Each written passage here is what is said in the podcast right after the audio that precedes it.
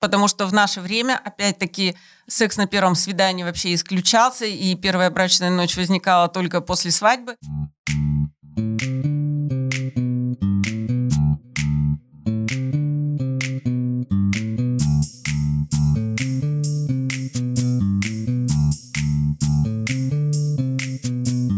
Всем привет! И с вами снова подкаст «Тебя спросить забыли». И я, психолог Анастасия. А, педагог начальных классов Елизавета. И их мама Ольга Седова. А, на прошлой неделе вышел первый выпуск нашего подкаста, и вы активно его слушали, задавали вопросы. Мы благодарим вас за проявленный интерес и активность. А, было много вопросов именно про нашу семью, про то, кто мы, что мы, как живем. Мы не будем выделять под это отдельный выпуск и рассмотрим это в контексте вопросов, которые вы задавали. Поэтому сегодня у нас такая достаточно актуальная тема для всех тех, кто ищет любовь, кто, в принципе, хочет строить отношения. И как построить здоровые отношения или как выйти из токсичных отношений, пожалуй, сегодня это основная тема. И давайте начнем с первого вопроса. Сразу же его задали молодые прекрасные девушки – как сейчас относиться к сайтам знакомств? Вообще стоит ли к ним как-то относиться? Или а, нужно стараться знакомиться, как это было раньше, в заведениях, либо на улице? Потому что многие грустят о том, что сейчас нужно специально зайти на сайт, полистать, и вот это ощущение конвейера, оно не проходит. Что вы думаете? Я вообще могу сказать, что на самом деле это двоякий такой. Э, здесь есть и хороший момент, и плохой. С одной стороны, ты сразу подбираешь себе человека по всем параметрам рост, вес, цвет глаз, то есть ты не... Это удобно. Это удобно. Но с другой стороны, вот именно это ощущение бесконечного листания, бесконечного выбора, как будто этот каталог никогда не закончится, я, кстати, даже слушала какой-то подкаст, где об этом говорили. Это как-то вот не очень хорошо с психологической точки зрения, потому что ты как будто бы, ну, ты как будто правда листаешь журнал. Человек и подбор человека — это же не листать журнал. Страх, что лучше будет, получается. Да, и все время, что будет что-то лучше. И еще вот я бы хотела сказать о том, что я, например, не представляю сейчас, особо не представляю ситуации, когда бы знакомились на улице. Я такого вообще не наблюдаю.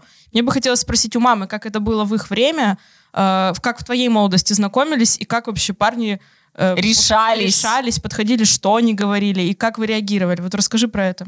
Знаете, вот когда мне было 15, 16, 17 лет, вопросов знакомств не возникало вообще, точно так же, как не возникало вопросов про внешности. Ну, мы знали, что мы там симпатичные, не симпатичные, что у кого-то больше парней, у кого-то меньше, но с парнями были все, мне кажется. И, как вы это делали? И знакомиться, при том, что мы учились в институтах, ну, когда уже в институтах, и всегда было девчонок больше, чем мальчишек. Но вот честно говоря, не потому, что прошло уже много лет, и я просто не помню.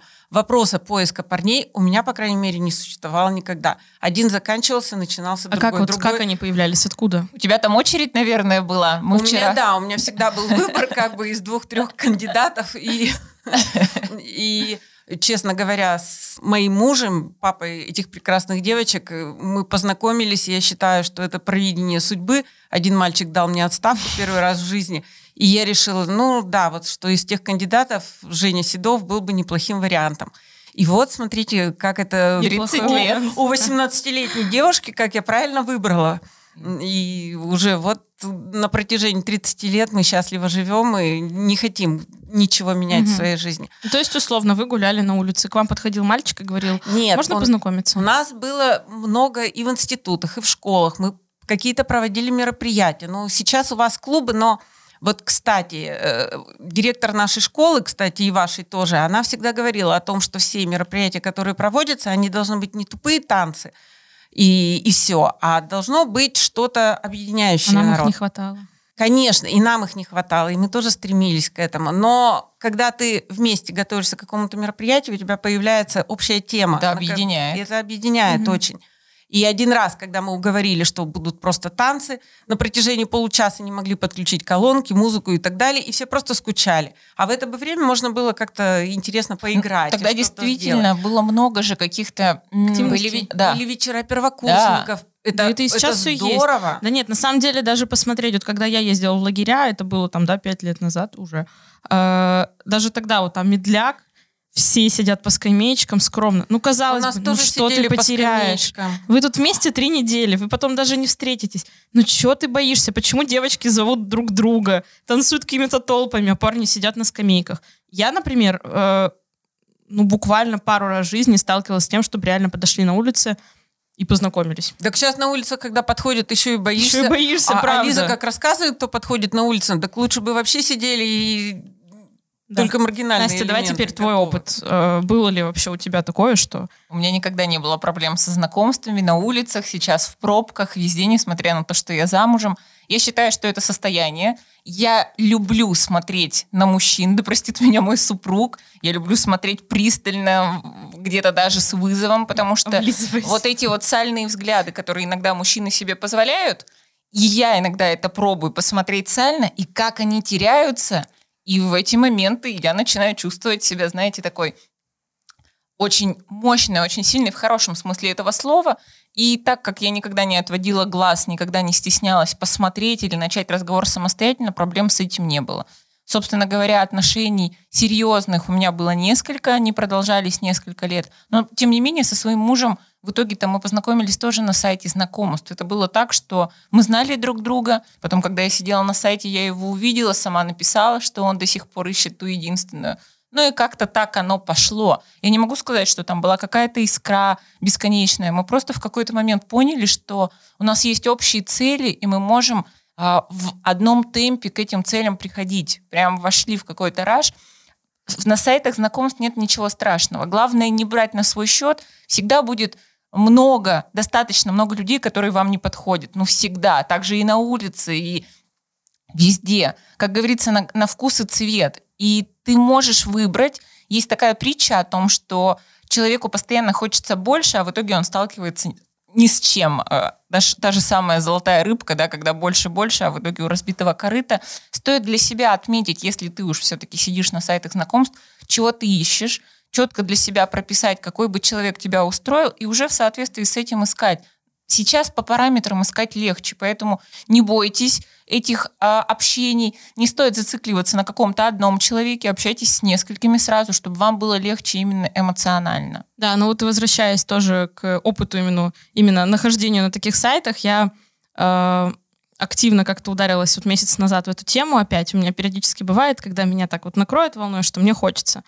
Э, я никогда не относилась особо серьезно к таким вот вещам, но один раз у меня даже сложились отношения с человеком вот э, с Баду.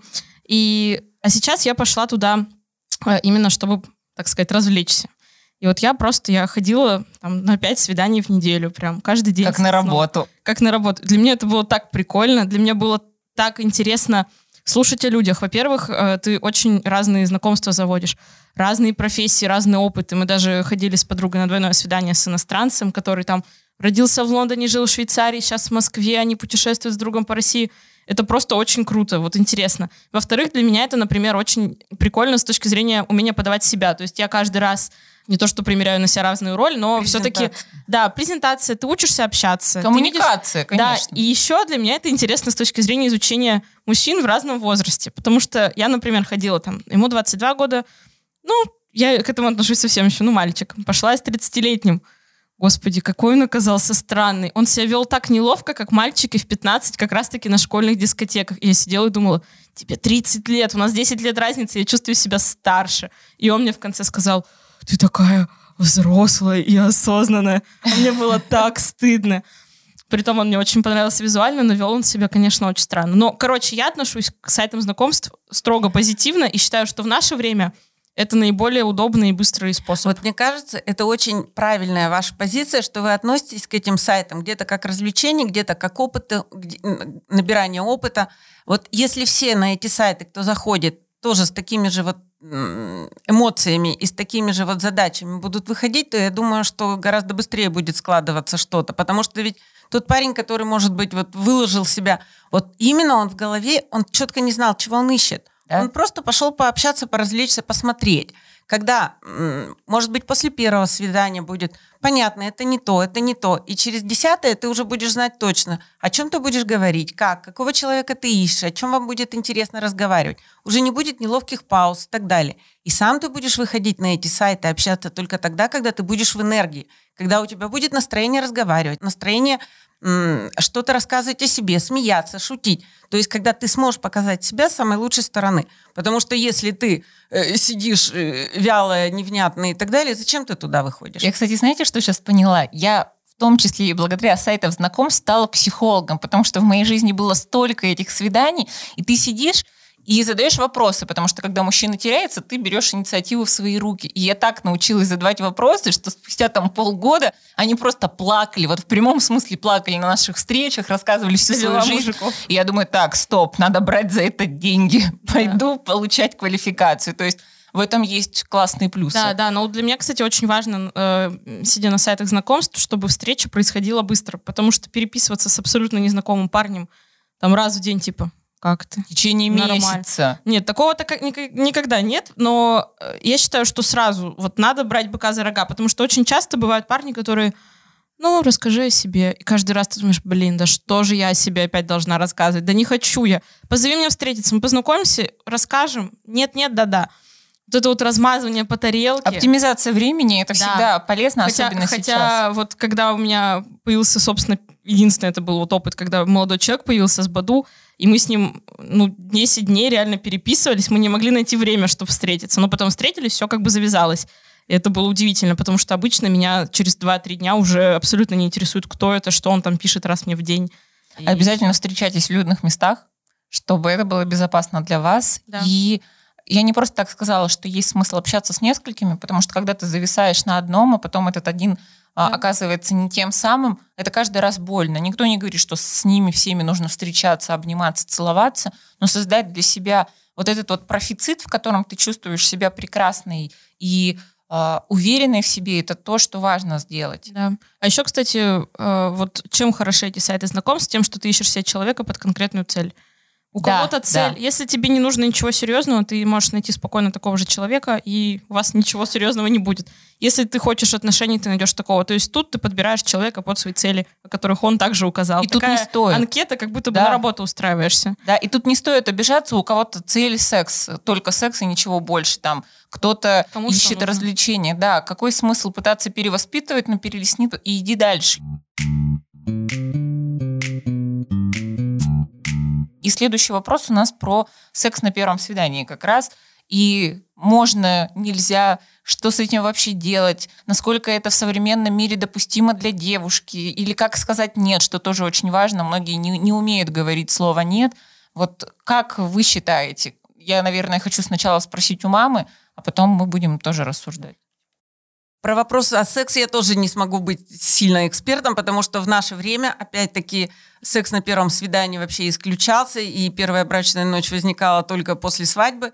И частично да это ладно, было... Вы да, не спали ну, до этого? Нет, ну это, это было так правильно, как бы девушки вообще себя позиционировали, что твой Как муж... можно выйти замуж за человека, которого вот, ты не знаешь с такой важной стороны? Вот вы понимаете, да, сейчас это как бы вопрос такой актуальный, действительно, девчонки мои так смотрят и делают огромные глаза, потому что это правда огромная часть жизни, ваша сексуальная жизнь. И, конечно, вы должны подходить друг к другу. И, конечно, вы должны понимать, чем отличается одно от другого, и как вам лучше, как не лучше.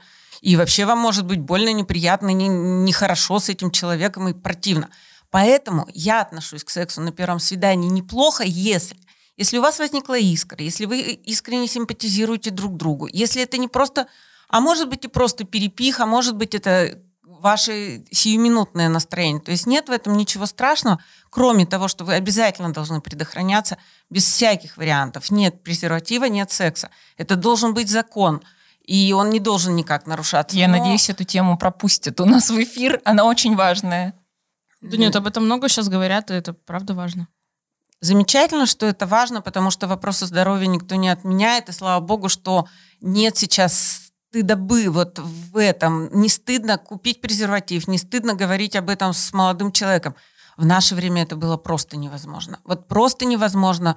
Вы не поверите, в 20 лет я писала, у меня был друг, который жил в Чехии, мы работали в пионерском лагере вожатыми, и у меня подруга выходила замуж, ей было 21 год, и я ей, сгорая от стыда, писала, Радок, пожалуйста, привези презервативы, у нас их негде купить. Представляете, вот это было всего недавно. Кошмар. Всего недавно, этого всего не было. И вообще вот, может быть, э, не к месту сейчас об этом, но правда, у нас такая стремительная жизнь, то, о чем мы не могли подумать 20-30 лет вообще ни о чем. Сейчас это кажется, что без этого просто жить нельзя. И это касается очень многих сфер жизни, а про некоторые вещи мы, в принципе, уже не вспоминаем, потому что они как пришли, так ушли, и жизнь продолжается дальше. Поэтому секс на первом свидании возможен. Это не стыдно, это хорошо. Это может быть прекрасно, это может привести к вашим долгим отношениям на всю жизнь.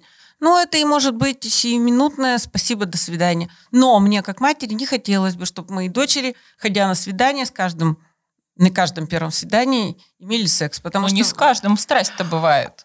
Это да. И вот к этому я хочу еще сказать, что у женщин секс возможен только с тем, с кем возникло эмоциональное какое-то так скажем, слияние. слияние, единение. Потому что с человеком, с которым тебе не интересно, который тебе не нравится, мне кажется, секс невозможен. Там вообще у женщин фаз возбуждения больше, чем у мужчин, как раз на одну, тем, что необходимо ощущение безопасности, доверия и э, расположение к человеку. У мужчин этот процесс, он избегается. Да, ну я со своей стороны скажу, что я вообще считаю, что вот на самом деле это дело абсолютно каждого. И опять же, если ты сидишь э, на том же сайте знакомств только с этой целью, это абсолютно вот вообще это нормально, окей. это окей.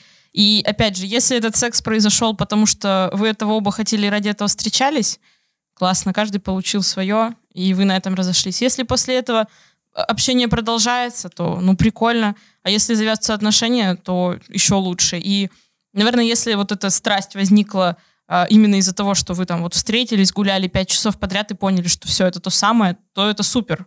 А если, ну, Просто потому, что вам хотелось, да тоже это нормально. Я, мне кажется, вот не считаю нужным вообще осуждать за это в обществе. Главное, себя не осуждать да, после этого. Потому что часто, как обычно у нас считается, что мужик там пересчитал 100 э, баб, э, которые у него были, он такой классный, а девушка так не может, то тоже может. Но если ей не нужно вот эта вот эмоциональная такая сильная привязанность, люди ведь тоже разные, то, конечно, ощущения и радость от того, что человек рядом, тот, которого ты любишь, больше и ну, в разы. И это совсем не сравнится, и мужчины тоже об этом говорят, что им тоже так гораздо лучше.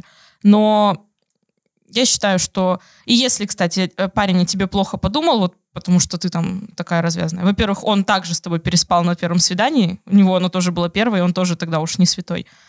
Ну и странно, если человек тебя оценил только поэтому. поэтому. А я, я хочу обратиться к девушкам, что если вы не хотите, вы имеете право всегда сказать нет. И нет, это значит нет. Да. И молодые люди тоже услышите, что все-таки насильственные действия у нас они а, преследуются по закону. И если вы понимаете, что вам некомфортно, что в какой-то момент это все переходит какую-то черту, вы тоже можете в любой момент остановиться, не думая о том, что подумает о вас человек, потому что в первую очередь вы важны для себя и вам с этим жить. И если настаивают на незащищенном половом акте, вы можете сказать, окей, тогда мне нужна справка – то есть взывайте к ответственности и в первую очередь не бойтесь, что от вас могут отказаться, потому что у женщин всегда есть преимущество. Женщина выбирает из тех, кто выбрал ее, а не наоборот. Если вы сказали нет, и этот мужчина вам больше не позвонил, да бог с ним будет следующий. И вы на первом месте у себя. Это правило номер один. Замечательно сказано. Да, я думаю, что на этом можно закончить. А, каждый каждый занимается тем, чем он хочет, с той регулярностью, с которой он хочет. В этом нет ничего зазорного. Давайте следующий вопрос. У нас сегодня получилось такое, знаете, перетекание от знакомства, потом к продолжению отношений. И следующий вопрос, кто за что должен платить. Я, наверное, считаю себя э, человеком какой-то старой школы, и у меня четкое убеждение, что на свиданиях платить должен мужчина, но если такая ситуация возникает, и мужчина оказывается не способен, можно заплатить за себя. Но бывает, бывали такие моменты, когда я сидела на свиданиях, что я понимала, мужчина мне не нравится, и я заплачу за себя, чтобы просто не чувствовать в дальнейшем себя обязанной. Мам, как ты считаешь? Ну, видишь, у нас э, такая традиционная семья была, когда папа работал, а я сидела дома и воспитывала вас, поэтому у меня элементарно не было других денег, э, как деньги моего мужа. И поэтому и муж был воспитан только так, что только он несет финансовую ответственность за все. И слава богу, он не жадный. Ему никогда не было жалко денег на кафе, на цветы, на все остальное. Тем более на девочек, тем более на подарки, тем более на все то, за что должен платить мужчина. Поэтому Поэтому, конечно, для Тебе меня... Тебе повезло. Да, девочки сейчас сидят в студии, переглядываются и думают, блин, блин. И действительно, я иногда так думаю, как, как мне, правда, повезло, что от меня не требуют чеки, потому что такое в нашей жизни было, когда вот семья, семья, все любят, любят, потом расходятся, и он выдает э, какую-то сумму, и прямо вот абонементы. Но это не в нашей жизни было. Это... Нет, да, да, не да. в нашей, не в нашей. То есть это вот было среди ваших одноклассников, когда мамы рассказывали, что вот они раз, развелись с мужчинами, и при том, что вчера все было вроде хорошо, сегодня он требует абонементы предоставлять и отчитываться за каждую копейку. Конечно, это ужасно. Но и, конечно, наверное, в современной жизни, когда сегодня девочки могут заплатить за себя, конечно, наверное, можно. Но как-то это тоже, не знаю, мне это не очень приятно. И даже, честно говоря, не хочется об этом думать потому что я не прекращаю жить с моим мужем, который платит всегда и за все. Я пробовала жить как мама, то есть у меня была попытка, когда я занимаюсь домом и не работаю, но, видимо, настолько много амбиций внутри меня, что вот это вот искусственное сдерживание, оно только разрушало. Потом был момент, когда я начала хорошо зарабатывать, и меня это тоже угнетало, что как так, мы с мужем зарабатываем одинаково. А сейчас я настолько успокоилась и позволила себе быть собой – что все, что я хочу себе позволить, я могу купить себе сама, не прибегая там к каким-то просьбам. И есть вопросы, которые закрывает супруг, там путешествия, походы в рестораны. Но мне так классно чувствовать себя в этом взрослой, и это в очередной раз показывает то, что каждый живет так, как ему комфортно. Но самое главное, вот я когда смотрела на Настю, когда у нее появились вот эти первые деньги, я видела, что вместо того, чтобы получать удовольствие от этих денег, она себе бесконечные вопросы задавала. Ну почему? Почему я получаю больше? И как я должна это тратить? И вот сейчас она себе это разрешила, она сейчас кайфует от того, что она может сделать то, что хочет, и никого не спрашивать, и пойти и купить то, что она хочет. И это, перест... это стало приносить удовольствие. И это самое главное. А, я тоже, как человек, воспитанный в такой семье, тоже э, настроена на то, что мужчина это основной, ну, такой... Основной источник дохода. Да, главный добытчик. Хотя сейчас э, я понимаю, что, ну, типа, я бы тоже не смогла, наверное, просто дома сидеть. Я бы тоже хотела работать и вносить свой вклад. Но у меня не было таких отношений, когда я тотально была финансово зависима. Просто вот у меня есть, например, подруга, которая, ну, типа, жила в квартире, которую снимал парень, ездила за его счет в отпуск. И для меня это удивительно, что, в, ну, это человек мой ровесник, а вот так случилось. Потому что в моем случае, да, походы по ресторанам, какие-то подарки, но все остальное это как бы то, что я хочу, я покупаю себе сама, и никто мне ничего не предоставляет. И даже был у меня как-то такой, а, кстати, вот тоже, Настя, у тебя я хочу спросить, а, если, например, ты пошел э, на свидание и так выходит, что э, парень, ну, как будто бы и не готов платить. То есть ты уже в конце ужина э, видишь, что он как будто бы и не торопится. Расскажу, вот у меня был случай в том году, завязалась у меня такая небольшая интрижка э, с парнем, которому было 26 лет. Я думаю, ну все, прикольно, он вроде неплохо зарабатывает. И, значит, мы с ним гуляем, гуляем, он говорит, ой, тут замечательно есть бар, я тебя приглашаю выпить вина. Я говорю, конечно, замечательно, пойдем. Цены там, ну, такого формата повышенные. Вот. И, значит, я говорю, вот это вот вино, все, мы садимся, пьем. А я почему-то даже не подумала, что он за рулем и пить не будет. Ну, хорошо, пью я. Сижу-сижу, и в конце приносит счет, и почему-то он, он, он даже не полез за деньгами, ничего. То есть он не сделал никакой жест, который бы обозначил, что он платит. Я как-то так так У рас... тебя есть рот. Я как-то так растерялась, что взяла телефон, сама расплатилась, а потом просто шла, и у меня такой был осадок. И в конце этого вечера я прямо ему сказала, знаешь, э, меня сегодня очень это задело, что ты, знаешь, что ты не пьешь, меня пригласил куда-то и платила за себя я. И он такой, ну что ты типа это, скинуть тебе на карту, что ли? Говорю, скинь. А он и, скинул? Да, он скинул, но для меня это, это был просто вот удивительный момент. И на самом деле э, было вот свидание, опять же, вот с этим иностранцем двойное, когда нас они повели в ресторан с моей подругой, и мы так с ней переглядываясь, типа, кто заплатит, кто как. И она прямо спросила, мы правильно понимаем, что вы нас Прямо угощаете? задавайте вопросы, конечно. Да. Но я сейчас для себя понимаю, что если, например, в моей жизни сейчас сложится ситуация, когда, ну, как бы меню, ой, ой просит счет, и э, он раздельный, да, например, требует, я прямо скажу, ты меня позвал, значит, наверное, ты должен заплатить. Но как вот правильно это преподнести, чтобы не оказаться в неловкой ситуации? У меня есть подруга, которая округляла глаза и говорила, у меня нет денег. Ну и молодым людям приходилось платить. Это неплохая фраза. Я за то, чтобы прояснять на берегу, mm-hmm. во-первых. Во-вторых, идти в ресторан и иметь при этом с собой деньги. Потому что если ты сидишь и чувствуешь себя неловко, ну это что вообще за свидание, когда ты вначале сидишь и думаешь, так, а мне за себя платить или он за меня заплатит? Нет, может быть, надо сказать тогда, если вы идете в определенный ресторан, сказать, э, для меня этот ресторан дорог, если платит каждый за себя. Ну, либо ты можешь сказать, да. я правильно понимаю, что раз ты меня приглашаешь, то, значит, все это за твой счет не бойтесь пользоваться ртом, потому что вот так нормально, да, ты заплатила, ты скомкал, э, скомкалась, у меня нет другого сейчас слова, а потом ты идешь обиженная. А ты на что обижена? На то, что ты не смогла воспользоваться своим органом и сказать, кто платит, или э, проявить какой-то а свой характер. Настя, ты когда ходила на свидание, как было? Было принято разговаривать вообще об этом, о деньгах? Принято разговаривать? Я к чему спрашиваю? Бог с ним, с рестораном, кафе и так далее.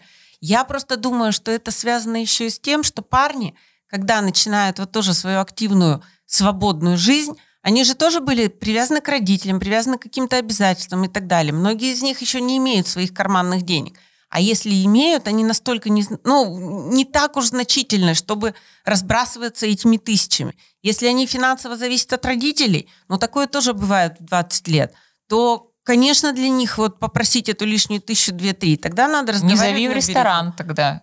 У меня не было ни разу такого момента, потому что у меня такой вид и такое лицо, что как бы человек не может не заплатить. Были моменты, когда меня возмущало поведение мужчины на свидании, и я говорила, слушай, я вот сейчас сама рассчитаюсь или там сколько с меня, и я уходила. В такие моменты, да.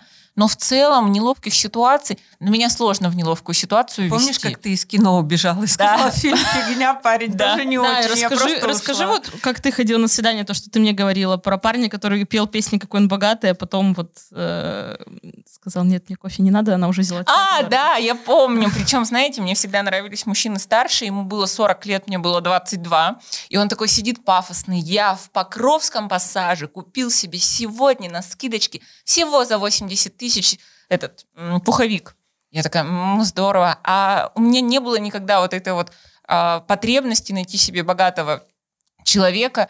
И мы сидим, а, он говорит, что ты будешь? Я говорю, я буду чай облепиховый.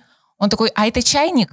Девушка такая, да. Он говорит, тогда мне кофе не надо, попьем вместе. И вот сидим мы, он весь такой пафосный на Ягуаре с курткой за 80 тысяч. Вы только чай пили? Мы пили только чай. Он сводил меня один раз на бизнес-ланч, и а, выпить чай буквально из одной кружки, на этом наше общение завершилось. чайная церемония, это его, видимо, Да, да. Фетиш. А потом такой, ну что, может быть, ко мне? И я так на него да, посмотрела. Да, ты заслужил, едем. Да, видимо, я стою чашечки чая. Ну, в общем, это была наша последняя встреча. Я не обижаюсь в таких ситуациях, мне просто становится смешно. Да, это я, кстати, вчера в Твиттере читала пост у девушки про то, как она пишет э, вот молодой человек э, с Тиндера пошли на свидание, он меня привел в какую-то самую э, такую чмошную кофейню города и сказал, я надеюсь, ты платежеспособная. Я думаю, вот, ну это, мне кажется, мне бы на месте парня было просто стыдно вот задавать такой вопрос. Да ладно. А, кстати, вот это вот про кофейни, это всегда, пойдем выпьем кофе. Ну, типа, и недорого, но как будто бы что-то там... Да ладно, это вы, молодые девочки, выпьем кофе и недорого, и булочку съесть э, женщины моего возраста говорят, что когда ходят, они тоже сидят на сайтах знакомств и тоже знакомятся с мужчинами. Тоже пьют и, кофе. И, и очень часто, когда они пьют кофе за счет женщины, понимаете? И когда он приходит и говорит, что вот женщина моя знакомая, косметолог, она говорила, у меня были последние 100 рублей, мне они нужны были совсем на другое. Чего? А он говорит, ну, бывает такое. У меня, да. кстати, тоже так. И она говорит, он привел меня в какой-то, говорит, ой, тут такая выпечка, это так чудесно. И я беру там две булочки, еще что-то. И он в нужный момент берет телефон и типа отходит. И я эти последние 100 рублей свои отдаю. Да. Кошмар. Давайте мы подытожим сегодня. У нас такой получился длинный, насыщенный выпуск. А, на сайты знакомств окей, а, секс на первом свидании окей, кто за что платит, обсуждается во всех ситуациях. Главное, чтобы было обоюдно. Обоюдно познакомились, обоюдно поняли, кто за что платит, обоюдно занялись сексом. Тогда не будет проблем. Вот на этом мы закончим, пожалуй. Мы были рады сегодня поболтать. И до следующего четверга. Всем пока. До свидания.